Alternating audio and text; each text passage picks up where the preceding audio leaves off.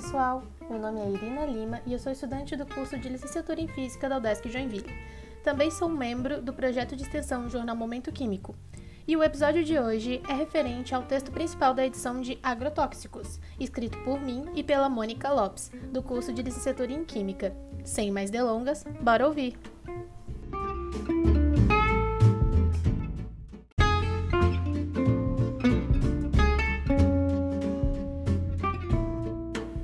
Química presente nos agrotóxicos. Benéfico ou maléfico?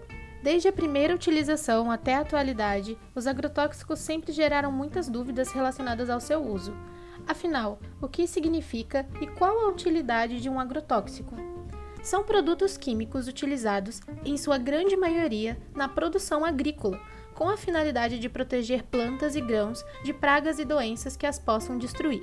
As pragas são organismos que incentivam a redução da produção, atacando ou transmitindo doenças, o que acaba retardando o crescimento e diminuindo a quantidade dos produtos e alimentos.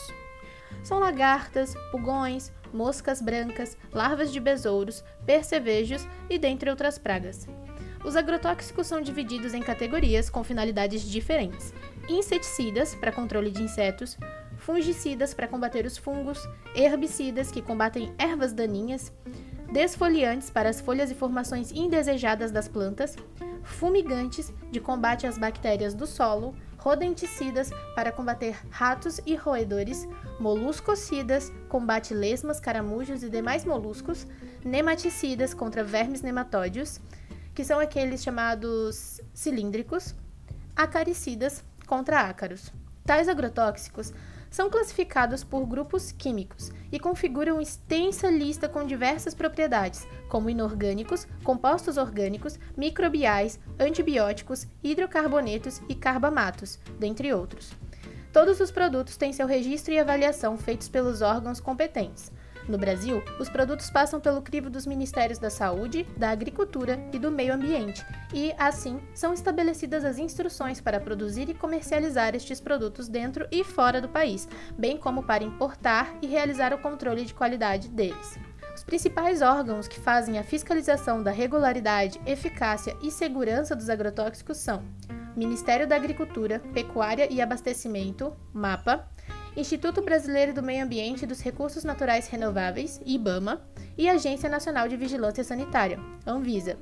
Em suma, os agrotóxicos passam por uma vasta caminhada até serem devidamente aprovados, o que dura em média 18 anos, desde os primeiros testes até a aprovação final.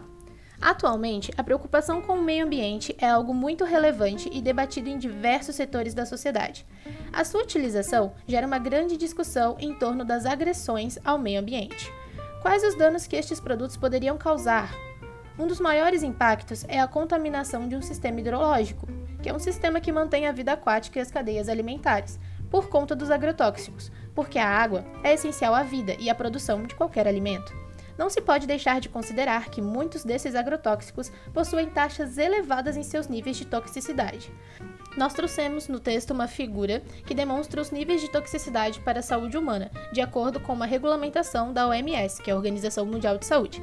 Você pode ver essa imagem se você acessar lá no nosso blog, que é jornalmomentoquímico.wordpress.com, o texto dessa nova edição de agrotóxicos. Aí você pode ver todas as imagens, gráficos e tabelas que a gente traz, incluindo também as suas referências. Beleza, galera?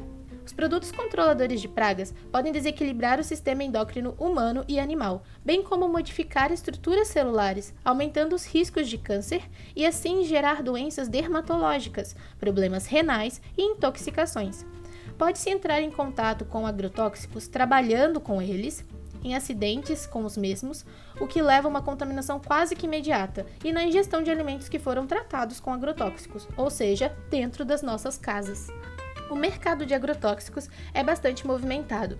De acordo com estatísticas do Sindicato Nacional da Indústria de Produtos para a Defesa Vegetal, que é o Sindveg, o valor do produto aplicado em 2020 no Brasil chegou a 12.131 milhões de dólares, o custo médio por produto aplicado é de 7,30 dólares por hectare, sendo Mato Grosso o principal mercado de agrotóxicos no país, 27% do valor do produto aplicado em 2019.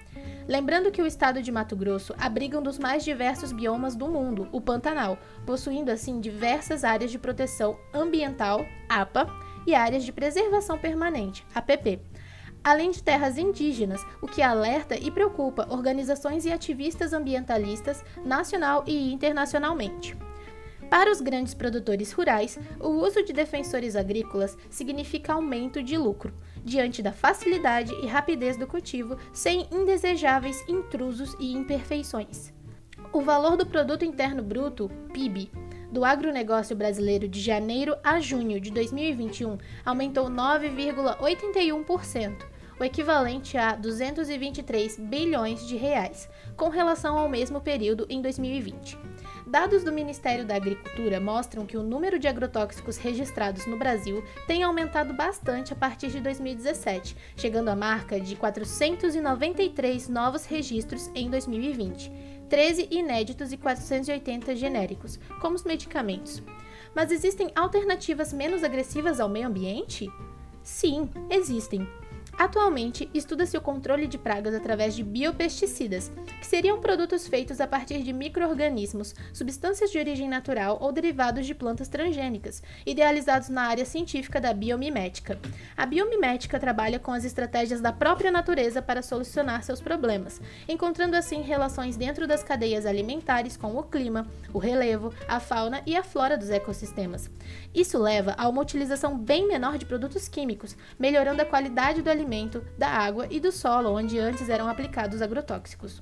O grande entrave para a utilização de biopesticidas seria a falta de praticidade na aplicação para latifúndios, territórios de cultivo muito extensos, geralmente utilizados para monoculturas já que os defensores agrícolas de origem química atualmente são mais baratos no mercado.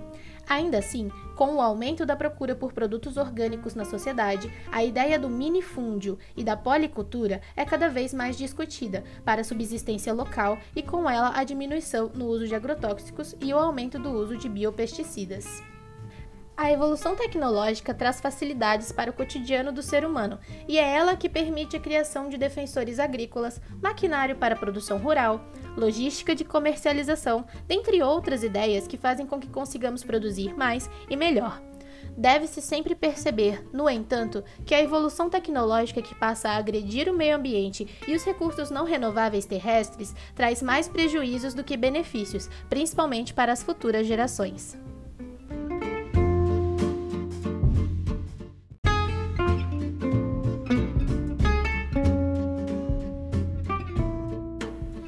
Então, pessoal, esse foi o primeiro episódio da nova edição A Química Presente nos Agrotóxicos, referente ao texto principal, escrito por mim e pela Mônica. Eu espero que vocês tenham gostado, compartilhem com seus colegas, amigos e familiares e não deixem de nos seguir aqui no nosso podcast no Spotify e nas nossas redes sociais, arroba Momento Químico no Instagram e a página Jornal Momento Químico no Facebook. Também não deixem de conferir os textos dessa edição lá no nosso blog, que é jornalmomentoquímico.wordpress.com. Até a próxima!